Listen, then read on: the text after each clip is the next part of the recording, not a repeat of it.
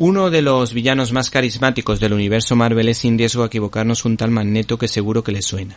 En los años 70, el talentoso guionista Chris Claremont redefinió sus orígenes dejando claro que la maldad de este hombre venía como consecuencia de su traumático paso por Auschwitz, una oportunidad que aprovecharon el escritor Greg Pak y el dibujante Carmine Di Giandomenico, que como todo buen artista de la escuela italiana saca el máximo producto a su trabajo, que hay que decir que es especialmente expresivo y sugerente.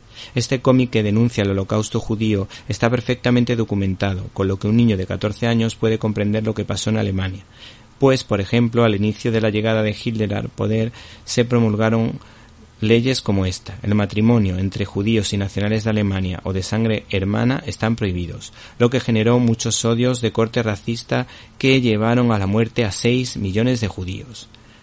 Eh, la historia hay que decir que tiene ritmo, las tramas son creíbles y lo mejor de todo es que se ajusta con claridad a los hechos podría pasar por su calidad como una gran novela histórica que... ¿Te está gustando este episodio? Hazte fan desde el botón apoyar del podcast de Nivos. Elige tu aportación y podrás escuchar este y el resto de sus episodios extra. Además, ayudarás a su productor a seguir creando contenido con la misma pasión y dedicación.